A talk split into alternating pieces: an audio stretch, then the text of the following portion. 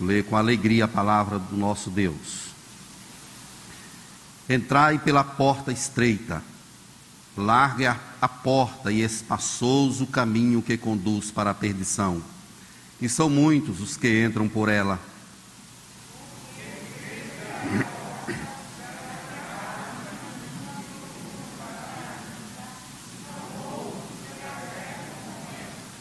Acautelai-vos dos falsos profetas, que se vos apresentam disfarçados em ovelhas, mas por dentro são lobos roubadores.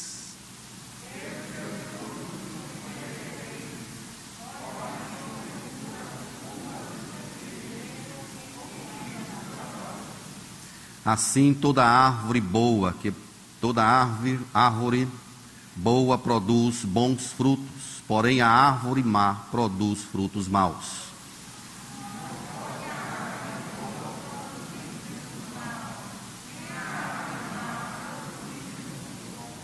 Toda árvore que não produz bom fruto é cortada e lançada ao fogo.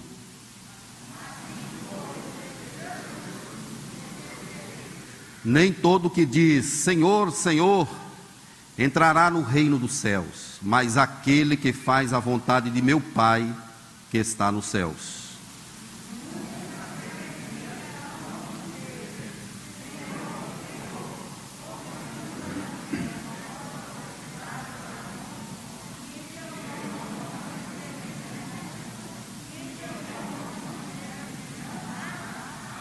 Então lhes direi explicitamente: Nunca vos conheci. Apartai-vos de mim, os que praticais a iniquidade.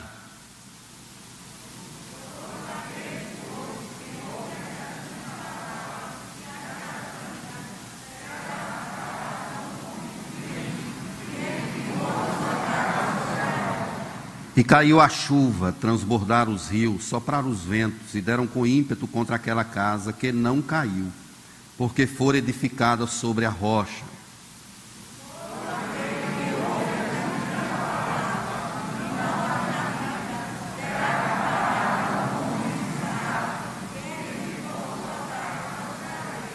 E caiu a chuva, transbordaram os rios, sopraram os ventos e deram com ímpeto contra aquela casa e ela desabou, sendo grande a sua ruína. Que o Senhor nos abençoe e nos ajude a entender a sua palavra.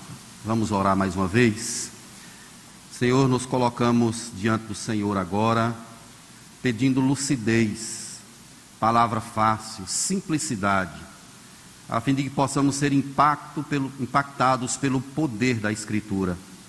Nos ajude, ó Deus, nos abençoe, enche-nos com teu Santo Espírito agora. Abre os olhos do nosso coração, a fim de que retenhamos a tua palavra, a fim de que compreendemos o querer do Senhor para as nossas vidas nessa hora. Em nome de Jesus. Amém. Meus irmãos, o que que nós fazemos com o que ouvimos de Deus. O que, que a gente faz com tanta pregação que a gente escuta? Dá para imaginar quantos sermões você já escutou até hoje? Um pouquinho, né? Você obedece aquilo que a palavra de Deus te manda, ou mais ou menos? Chamado de Deus para a nossa vida é um chamado ao comprometimento. Deus não aceita nada menos que isso. Nós somos chamados para colocar a mão no arado e não mais olhar para trás. Somos chamados para deixar tudo em razão do reino de Deus. Jesus pregou esse sermão maravilhoso aí, começando no capítulo 5 de Mateus. E ele vem seguindo, elucidando, mostrando aquilo que ele quer que os seus filhos façam. O que temos aqui não é um enunciado de proposições sem sentido. O que temos no sermão de Jesus é a revelação do que ele quer para a nossa vida. Ou seja, se você o tem, você precisa ser isso. Você precisa fazer isso, não é uma opção. Isso aqui é para gente que está no caminho de Deus e agora é preciso viver dessa forma. O que temos aqui a partir do verso 13 é a conclusão desse sermão. Jesus trabalhou, como nós percebemos aí a partir do capítulo 5, ele vem demonstrando aquilo que ele queria, quer para as nossas vidas, e agora a partir do verso 13, ele vai fazer umas aplicações, como se ele tivesse assim concluindo o seu sermão.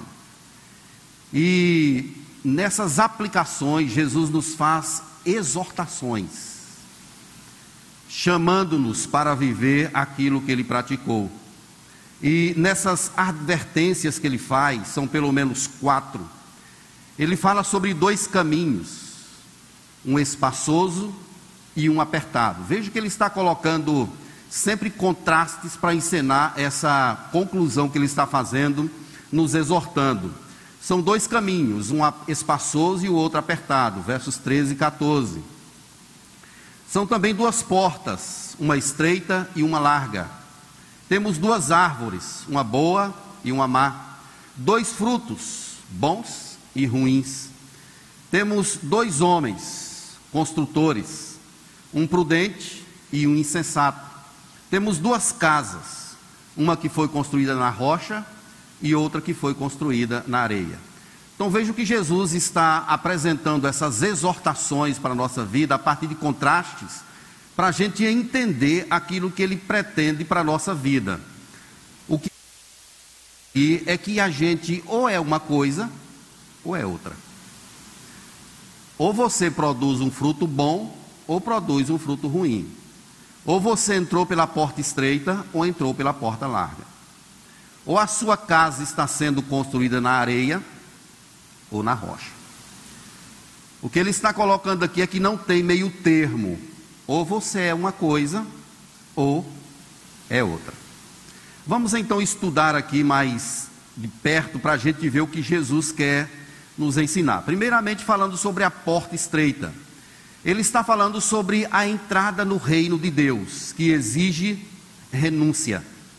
Isso está demonstrado aí no capítulo 5, verso 20, quando ele diz assim: Porque vos digo que se a vossa justiça não exceder em muito a dos escribas e fariseus, jamais entrareis no reino dos céus.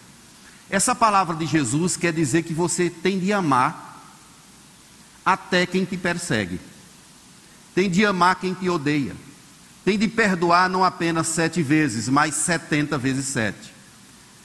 Essa palavra de Jesus, chamando para entrar pela porta estreita, quer dizer que nós temos de renunciar tudo em função do seu reino. Quer dizer que nós temos de caminhar agora não apenas uma milha, mas a segunda, a terceira e outras mais, se preciso for. É uma chamada a renunciarmos a nós próprios. É o convite de Jesus para a gente abandonar o mundo e voltar os nossos corações somente para Ele. Temos aqui a porta estreita e a porta larga. A entrada por uma porta certamente vai dar em algum caminho. A porta larga é o mundo. Não há barreiras, não há contenções. Você vive do jeito que quiser, você faz o que quiser. Entrar no caminho apertado vai entrar numa porta apertada, vai sair em um caminho também apertado. Dá trabalho para passar. É uma pessoa por vez. Isso quer dizer que algumas arestas, algumas coisas que nos atrapalham, precisam ser deixadas para trás, precisam ser tiradas pelo poder de Deus. A porta estreita é um chamado à abnegação, à obediência, à entrega total e restrita ao Senhor Jesus. Esse é o chamado de Deus para mim e para você. Vejam que as duas portas e os dois caminhos levam a um destino. O destino do caminho apertado leva à vida, o próprio texto fala isso. Conduz para a vida.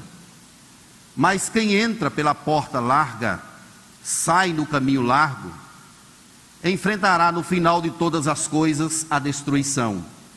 Esse é o ensinamento típico dos três pontos que Jesus vai tratar aqui com a gente. Aquilo que a gente escolhe fazer ou quer fazer acaba desembocando em alguma situação, em algum caminho. Acaba desembocando ou resultando em algo, ou a vida ou a perdição. Um autor chamado William Hendricks, ele diz que a cruz leva irremediavelmente ao lar celestial. Nós somos chamados para internalizar o tipo de vida que Jesus viveu, a viver como ele viveu aqui na terra. Paulo escreve isso em Filipenses, dizendo que nós temos de ter o mesmo sentimento que houve também em Cristo Jesus. Em que caminho nós estamos? Será se estamos vivendo mesmo o caminho da renúncia, da abnegação, da entrega, da obediência, vivendo para Deus, ou estamos vivendo no caminho largo, agarrado nas coisas, trazendo em nosso coração, em nossa vida, o mundanismo? Somos chamados para internalizar a pessoa de Jesus em nossa vida. Vejam que há duas expressões aí na passagem que mostram que há uma multidão que está seguindo no caminho largo, chamado de muitos. São muitos os que entram pelo caminho largo. Porque lá não tem contenções, não tem barreiras, todo mundo faz o que quiser. Mas no caminho apertado são chamados de poucos. Aqui podemos fazer uma correlação com a palavra de Jesus que diz que muitos são chamados e poucos os escolhidos.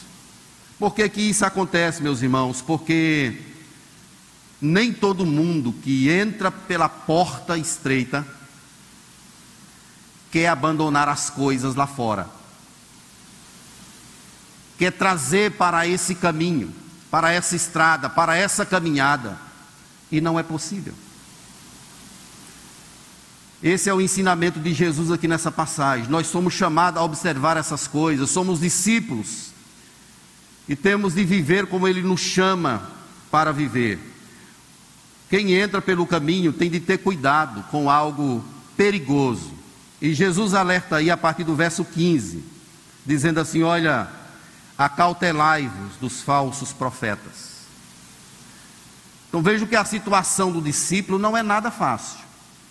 Você passa por uma porta estreita, está indo por um caminho apertado, cheio de complexidades, e ainda tem de tomar cuidado com os falsos profetas. Esse é o passo seguinte de quem está nesse caminho apertado. Jesus nos alerta para ter cuidado com a astúcia deles. Eles se apresentam aí no texto chamado de disfarçados de ovelhas, mas por dentro são lobos roubadores. São lobos roubadores. Não é a primeira vez que a Escritura fala sobre esse cuidado que o povo de Deus precisa ter com falsos profetas. Desde Deuteronômio capítulo 13, nós já percebemos lá Moisés preocupado com isso e alertando o povo para tomar cuidado com falsas pessoas que se introduzem no meio do rebanho ou que pregam um evangelho sem fundamento bíblico, sem a vida de Cristo. Acautelai-vos dos falsos profetas. A besta que emerge da terra, descrita lá em Apocalipse 13, 11, é chamada também de falso profeta. Então não é sem razão essa comparação. No capítulo 13 de Apocalipse 16, vai chamar essa besta de falso profeta. Tenha cuidado com aquilo que você ouve em nome de Jesus. Então vi sair da boca do dragão, da boca da besta e da boca do falso profeta três espíritos imundos semelhantes a rãs. Jesus está advertindo aqui em Apocalipse sobre essa nossa caminhada. Nós estamos num caminho apertado e essa cautela que devemos ter, ela foi pertinente para a época de Jesus, para a época dos apóstolos. E é muito pertinente ainda hoje, para a nossa época. Os homens estão pregando um evangelho desprovido de Jesus, desprovido da Escritura, sem base sem razão, sem Deus. Se você vai em uma viagem e pede uma informação a alguém,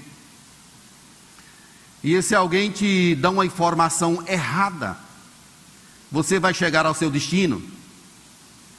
Não. Aconteceu comigo uma vez. Não tinha Waze, e eu vim ao Pernambuco fazer um casamento na cidade de Barreiros. Vim da Bahia. Chegou um posto de combustível, eu perguntei como é que a gente fazia para vir para cá. E me deram a direção errada. Eu andei 150 quilômetros. Quando eu cheguei, eu resolvi perguntar, porque o negócio estava longe demais. E aí ele disse: Não, você tem de retornar aqui, ou passar por uma estrada de chão 90 quilômetros. Eu não ia chegar no meu destino. É isso que acontece também no mundo espiritual, quando somos ensinados de forma equivocada. Quando você dá ouvidos a um evangelho onde Deus não está, de um evangelho sem base bíblica, sem razão de ser, sem escritura, acautelai-vos dos falsos profetas, e eles se apresentam vestidos, disfarçados de ovelhas.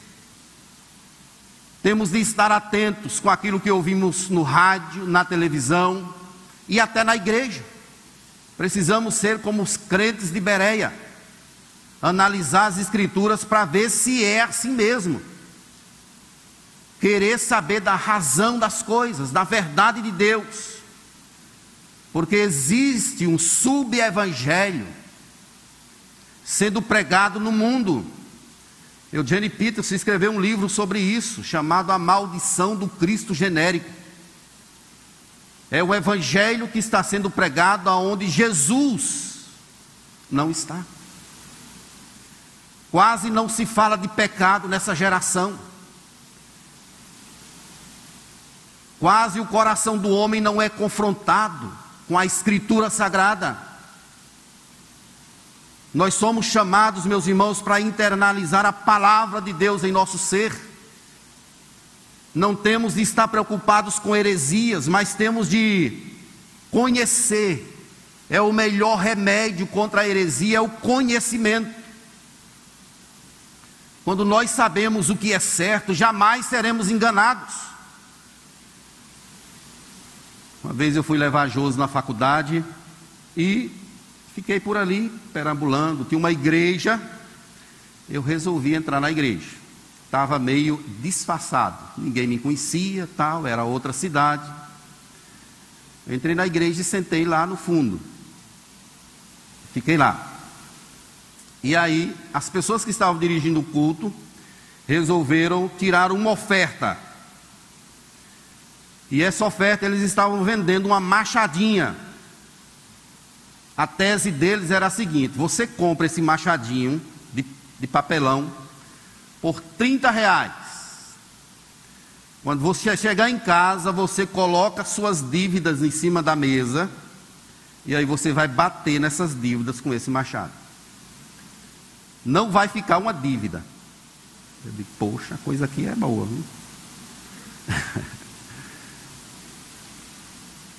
Eu resolvi ir até a frente, tirei uma oferta. Não fui comprar machadinha, viu gente? Mas fui curioso para ver. Mas quando eu cheguei lá, eu fiquei extasiado com a quantidade de dinheiro que tinha no altar. O povo entregando. O Evangelho, meus irmãos, em muitos lugares está sendo pregado um Evangelho sem a cruz sem Cristo. Nós temos de ter cuidado com os falsos profetas que se apresentam com a voz mansa para enganar você. Você precisa ser confrontado com a verdade de Deus. Quanto mais sacudido e envergonhado do culto você sair, melhor será. Quanto mais você sair com aquele sentimento de que eu sou um trapo de imundícia, não valho nada. Só a graça de Deus na minha vida é melhor, porque o amor de Cristo nos constrange. A cruz de Cristo ela nos confronta, ela nos faz perceber a santidade de Deus e a nossa própria pequenez. Não vamos nos descuidar, porque Satanás se apresenta disfarçado em anjo de luz. Segundo Coríntios 11, 14. E não é de admirar, porque o próprio Satanás se transforma em anjo de luz. O falso profeta diz ao povo o que ele quer ouvir. É por isso que a advertência de Jesus é válida para nós hoje. Porque o Evangelho de Deus não é o que você quer ouvir. O que é, é, é a verdade de Deus absoluta, só ela tem poder, poder para mudar a nossa vida. Jesus nos deu aqui um sinal dizendo que pelos frutos os conhecereis. Como é que você conhece um falso profeta? Pelo fruto. E aqui está ligado a um tipo de comportamento. Pelo fruto, a forma como eles se comportam, como eles vivem. Muitas vezes a vida está dissociada daquilo que eles pregam. É preciso ter cuidado para saber qual é o Deus deles. Pelo fruto dá para conhecer qual é o foco da vida, o que esses homens pretendem. Não vamos nos enganar, meus irmãos, desde Gênesis, lá da queda, existe um plano de Satanás para destronar a Deus e entronizar o homem. O antropocentrismo tem tentado imperar desde sempre. É o homem tomando o lugar de Deus. Os homens que se levantam para falar em nome de Deus, mas não tem nada de Deus. E muitas vezes somos enganados. É, mas vem de Deus, tudo de Deus é bom. Palavra de Deus, tudo que vem dela é muito bom. Cuidado, porque Satanás se transforma em anjo de luz.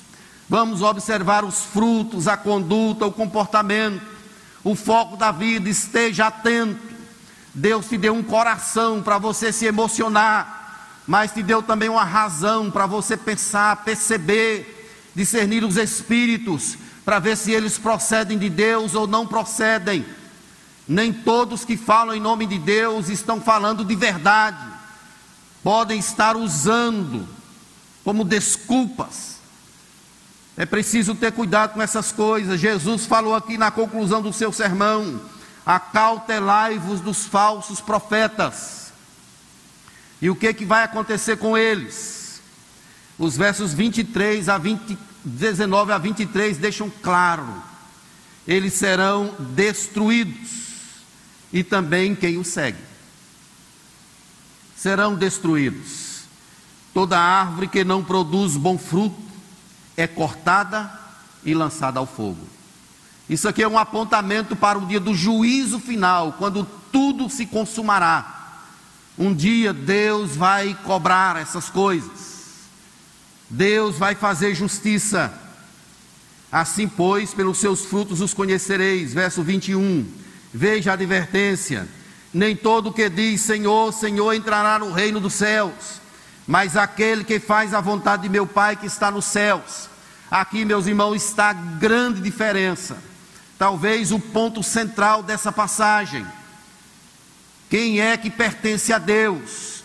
É quem faz a vontade do Pai que está nos céus. Essa é a direção dos discípulos de Jesus. Não é seguir o nosso caminho, as nossas achologias, é seguir sempre na direção de Deus, porque nem todo que diz Senhor, Senhor, entrará no reino dos céus. Pastor Jeremias Pereira, ele conta um, algo interessante, ele diz que lá no céu nós vamos ter duas grandes surpresas.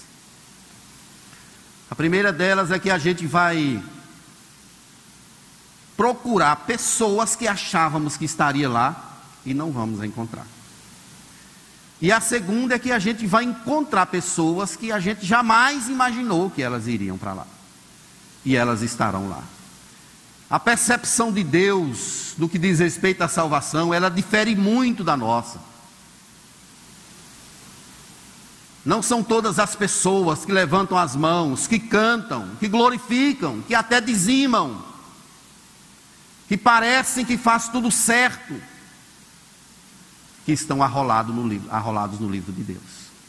É preciso fazer a vontade do Pai. Não é a minha vontade, é a vontade de Deus. É isso que nós devemos seguir. Aquilo que Deus quer e não aquilo que nós queremos. Então Jesus vai dizer a essas pessoas: Afastai-vos de mim, os que praticais iniquidade. Mesmo eles inquirindo, dizendo que fizeram milagres, que fizeram muitas coisas boas. O que está descrito aqui é que o evangelho ele não é meritório, ele é por graça, é pela bondade de Deus. Não adianta, nós temos de seguir na direção de Deus. Mais uma vez, meus irmãos, Jesus está ensinando aqui o que nós somos, ou se estamos com Ele, ou se não estamos. De que lado nós estamos? Se somos de fato dele ou se não somos. Se fazemos a vontade de Deus ou se não fazemos. Naquele dia, veja a expressão de Jesus, naquele dia é mais uma indicação do juízo de Deus. Aquele momento em que Deus vai cobrar tudo. Um dia as coisas serão demonstradas às claras. E naquele dia, essas pessoas ouvirão Afastai-vos de mim, os que praticais a iniquidade. Essa talvez seja a sentença mais dramática que uma pessoa possa ouvir. Ouvir da boca do próprio Deus: Afastai-vos de mim, vós que praticais a iniquidade. É como se ele dissesse assim: Olha, vocês não me pertencem. Eu quero, meus irmãos, que nessa tarde nós sondemos o nosso coração Quais são as nossas vontades? O que nós estamos fazendo? Estamos mesmo caminhando na direção de Deus ou em nossa própria direção? Estamos tendo cuidado para discernir aquilo que ouvimos, se procede de Deus ou não procede dele. É o próprio Jesus quem está nos advertindo aqui. Precisamos ter cuidado com os falsos profetas. Eles estão em todos os lugares. Estão em todos os lugares e entram facilmente na sua casa, através do celular, através da televisão, através de outros mecanismos. É preciso ter cuidado, porque desde o princípio Jesus vem advertindo sobre essas coisas. E hoje mais do que nunca, mais do que nunca, a igreja brasileira chega a quase 40 milhões de evangélicos. Não sei se isso é motivo para a gente se alegrar ou para a gente se entristecer. Porque é uma vergonha o que muitos que se dizem evangélicos têm demonstrado nesse país afora. Muitos são chamados e poucos os escolhidos. Um dia Deus vai passar uma espécie de peneira. Os bodes serão separados das ovelhas. O trigo será separado do joio. Haverá o fogo eterno. O tempo da gente sondar a nossa vida é agora. Mas Jesus nos ensina nessa passagem uma outra questão, que é a respeito da palavra de Deus, da prática dela. Vejam que entramos por um caminho apertado devemos ter cuidado com os falsos profetas. E agora nós somos alertados sobre algo muito precioso, que é se nós praticamos aquilo que ouvimos. A palavra do nosso Deus. Como é que nós lidamos com a Escritura? Que tipo de construtores nós somos? Somos sensatos, prudentes, ou somos insensatos? Estamos construindo a nossa casa em uma areia ou na rocha? Esse é o chamado de Jesus aqui para a gente observar. O prudente construtor está erigindo uma casa em uma rocha. Os engenheiros aqui sabem que a parte principal de um edifício é o fundamento. Um prédio não fica de pé se ele não tiver um bom fundamento. E Jesus está falando exatamente isso aqui. Ele está mostrando que ele próprio é a rocha. Isaías, no capítulo 28, verso 16, está escrito o seguinte: Portanto, assim diz o Senhor Deus: Eis que eu assentei em Sião uma pedra, pedra já provada, pedra preciosa, angular, solidamente assentada. Aquele que crê não foge. E 1 Pedro 2,6 ele fala: pois isso, pois isso está na Escritura. Eis que ponho em Sião uma pedra angular, eleita e preciosa, e quem nela crê não será de modo algum envergonhado. Jesus é a própria rocha descrita aqui. A nossa casa precisa estar sendo edificada nele. Somente a casa que é construída sobre esse fundamento ficará de pé. Vejam que ambas as casas, tanto a que é construída na areia como a que é construída na rocha, elas vão passar por provações. O texto repete: a chuva vai cair, o vento vai soprar, e no final, qual casa ficará de pé? somente aquela que estiver construída sobre a rocha. E essa rocha, mais uma vez, é o Senhor Jesus Cristo. O Salmo 18, verso 2, diz assim: O Senhor é a minha rocha e a minha cidadela, o meu libertador, o meu Deus, o meu rochedo em quem me refugio, o meu escudo, a força da minha salvação, o meu baluarte. Deus é a nossa rocha. Nós precisamos construir a nossa casa nele. Fora dele, tudo vai ruir. É interessante, meus irmãos, que Jesus ele teve muitos embates com os religiosos da sua época. E mais interessante ainda é que Jesus não pertenceu a nenhum segmento religioso. E já tinha os fariseus, os saduceus, os escribas, os essênios, eram grupos religiosos da época de Jesus, e Jesus não pertenceu a esses grupos. Exatamente por conta da distorção da religião. O, o sentimento religioso, ele mata as pessoas. Ele deforma a fé. O religioso é aquele que não pratica a palavra de Deus. Ele a tem como uma espécie de amuleto. Não a tem como verdade, como norte para a sua vida. Ele é religioso talvez por medo de situações outras, quem sabe do inferno ou de alguma coisa drástica. Não há uma devoção no coração. O chamado de Jesus é para a gente pensar em algo mais profundo, maior do que a religião. É para a gente pensar na devoção total, integral do nosso coração. É isso que Ele quer da nossa vida. A religião entorpece, mata. Em João 10 está escrito que o ladrão vem somente para matar, roubar e destruir. Muitos pensam que ali está falando sobre Satanás. Mas quando você olha no contexto geral da passagem, você vai perceber que o ladrão que mata, destrói, é a religião, desprovida de fé, desprovida de fundamento, sem sentido, as estruturas criadas pelo, pelos homens. A religião foi duramente combatida por Jesus nessa época. Jesus chamou esse povo fariseus de sepulcros caiados, bonitos por fora e podres por dentro. Eles atavam feixes para os outros carregarem, mas eles mesmos não faziam. Eles davam esmolas para serem vistos, faziam jejum para serem vistos.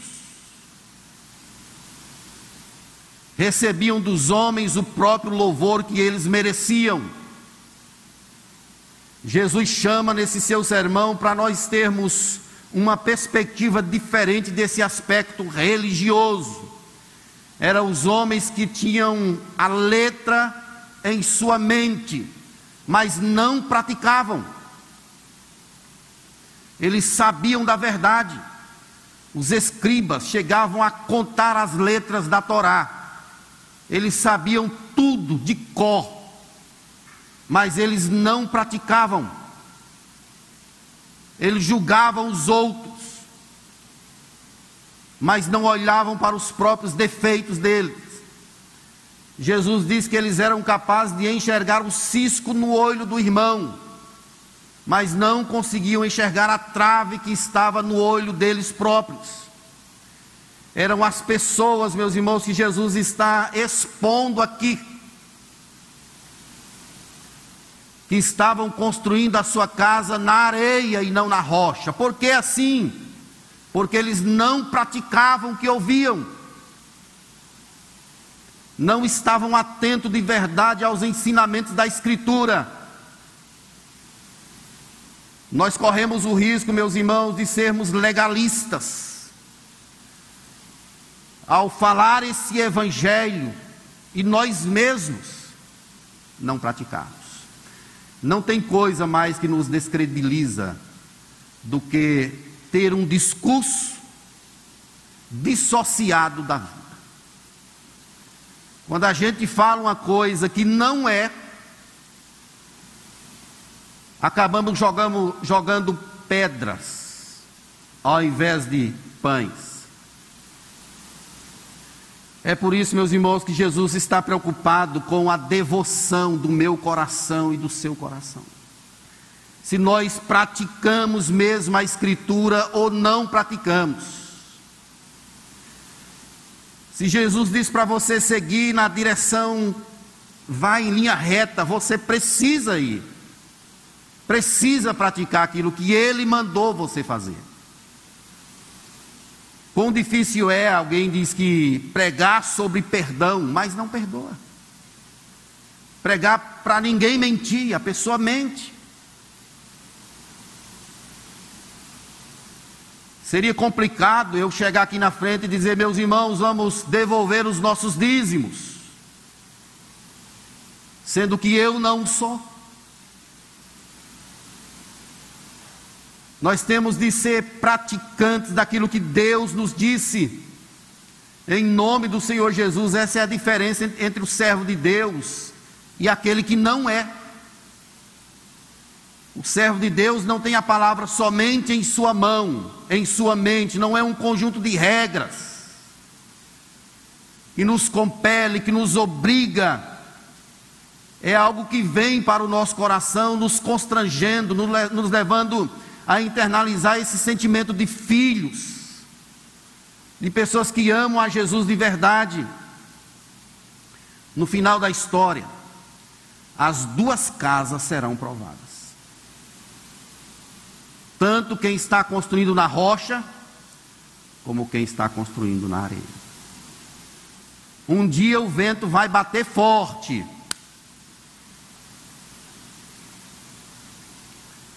Um dia a chuva vai cair. E a casa que não tiver um firme fundamento, e esse firme, fundamento é Jesus, ela não ficará de pé. Mais uma vez, pela terceira vez, isso aqui é um apontamento do juízo final. É a prova final de todas as coisas.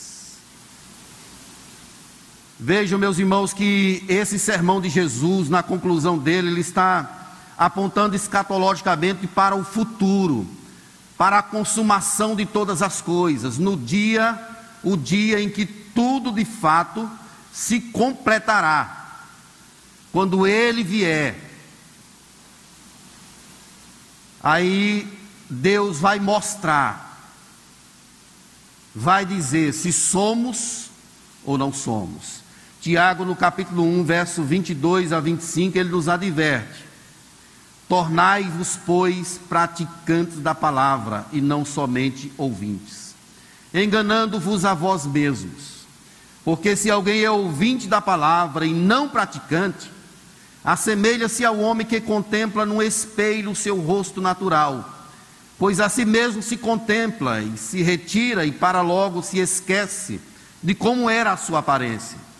Mas aquele que considera atentamente na lei perfeita, lei da liberdade, e nela persevera, não sendo ouvinte negligente, mas operoso praticante, esse será bem-aventurado no que fizer. Eu quero desafiar você em nome de Jesus, você que está aqui na igreja, você que nos ouve pela internet, pratique a palavra de Deus. Não seja crente somente aqui. Amanhã é que o negócio pega mais de verdade, mais forte. Lá no trabalho, o seu testemunho, em casa, como é sua vida em casa. Você é servo mesmo de Deus, filho de Deus, está praticando a palavra, ou está vivendo uma coisa na igreja e uma coisa lá fora. É preciso pensar sobre isso, meus irmãos. Nós não podemos confundir as coisas, ou somos de Deus ou não somos, ou ajuntamos com Jesus ou espalhamos. Quem não é por mim é contra mim. É isso que Jesus está dizendo aqui nesse final de sermão, chamando o seu povo para um comprometimento. Você tem de estar comprometido com essas coisas é o ponto principal da sua vida. Você não vive mais para si mesmo. Precisamos viver agora para satisfazer a vontade daquele que nos arregimentou, daquele que nos comprou, Jesus. Ele é o nosso foco. A nossa vida precisa estar fundamentada nele, direcionada sempre para Ele. Cuidado para não sermos um homem de ânimo dobre, que Tiago fala lá. Uma coisa na igreja e outra coisa lá fora. E nas mínimas coisas, quando alguém ligar para você e de repente o seu funcionário atendeu, eu digo que você está aqui. Olha, fala que eu estou numa reunião, fala que eu não estou aqui. Isso se chama mentira. Mas é só uma desculpinha, mas é mentira. Não prescinda da verdade de Deus, pratique a Escritura, faça aquilo que ela diz que você tem de fazer, seja luz, seja sal, deixe que as pessoas vejam Jesus em sua vida. Deixe que Jesus seja conhecido através do perfume que você exala. Inspire pessoas a seguir a Deus. Rapaz, que pessoa bonita, comportamento daquela pessoa. Admirável, admira aquela pessoa pelo jeito dele ser, a forma como ele trata os outros. Parece ser uma pessoa muito justa, verdadeira. Que coisa que abençoa até quem não conhece a Deus, inspirando,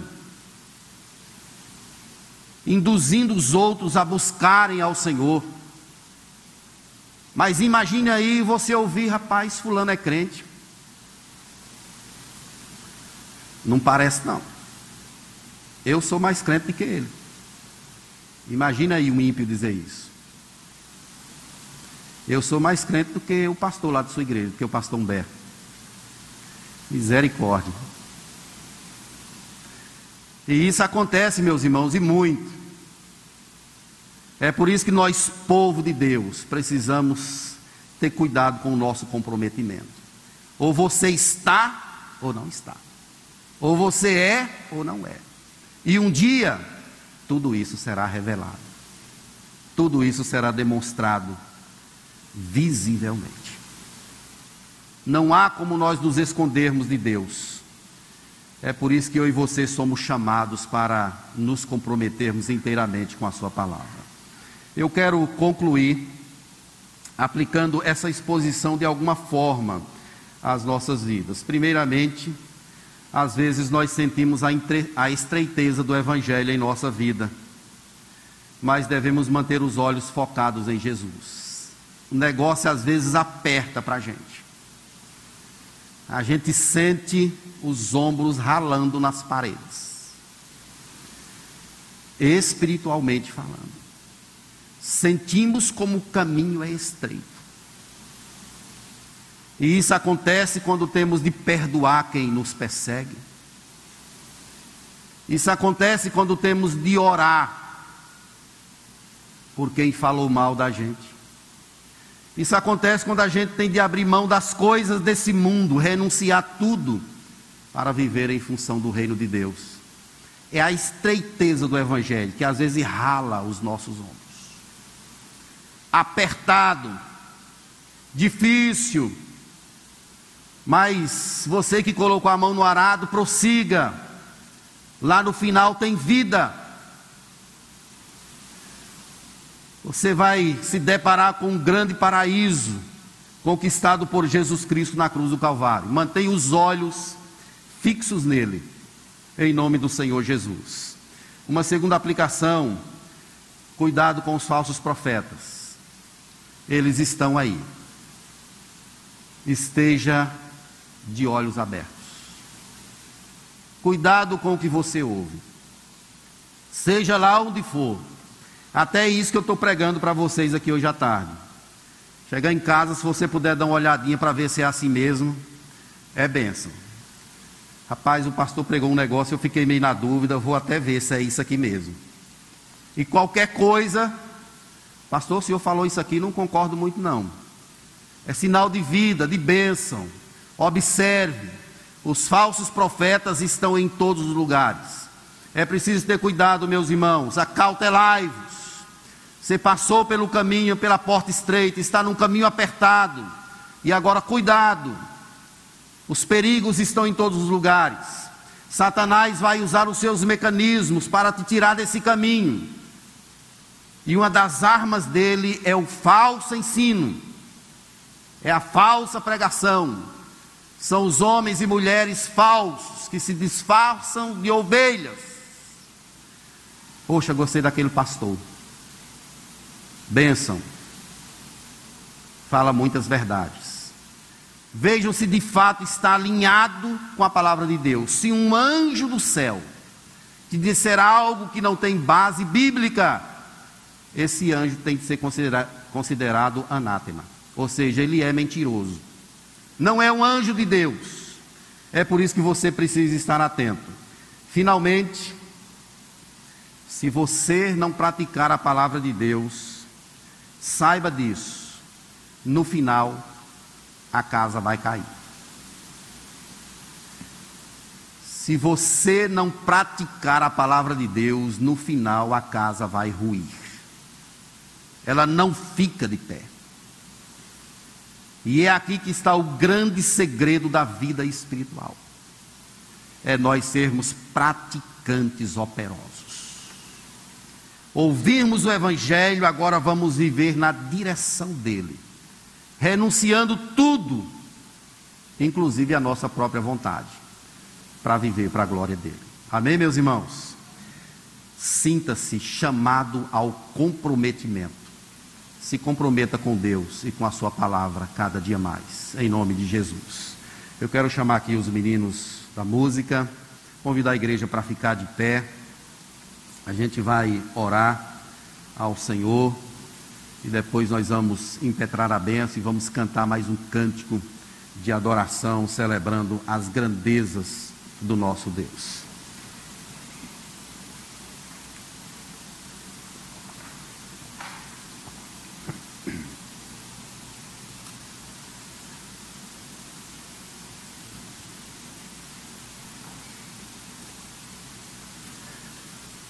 Curve a sua cabeça.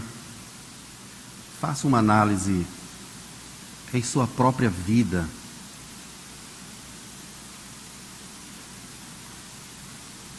Como está você no nível de comprometimento? Você está praticando mesmo aquilo que Deus fala em Sua palavra? Onde a sua casa tem sido edificada? Na areia ou na rocha?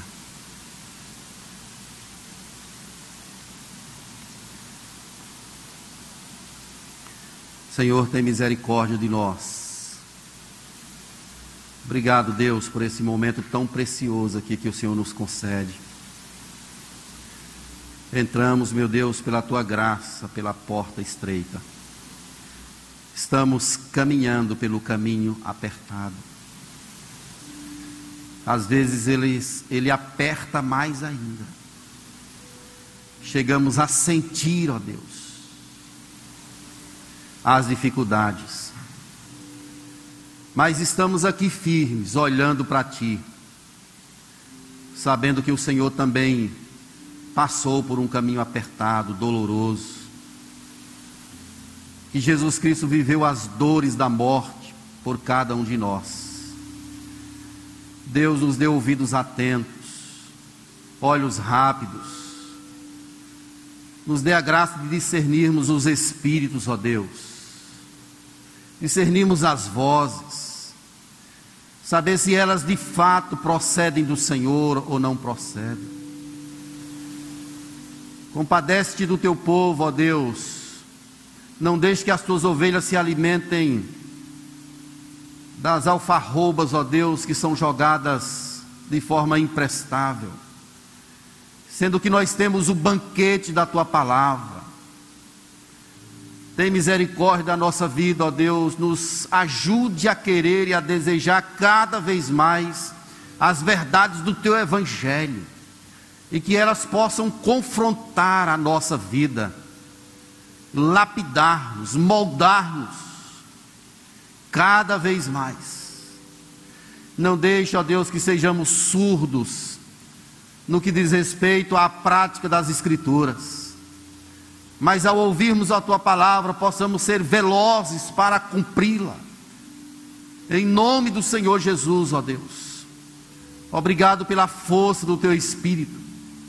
Ele que intercede por nós sobremaneira com gemidos inexprimíveis, que nos conduz por esse precioso caminho da vida, a vida de Jesus Cristo em nosso ser.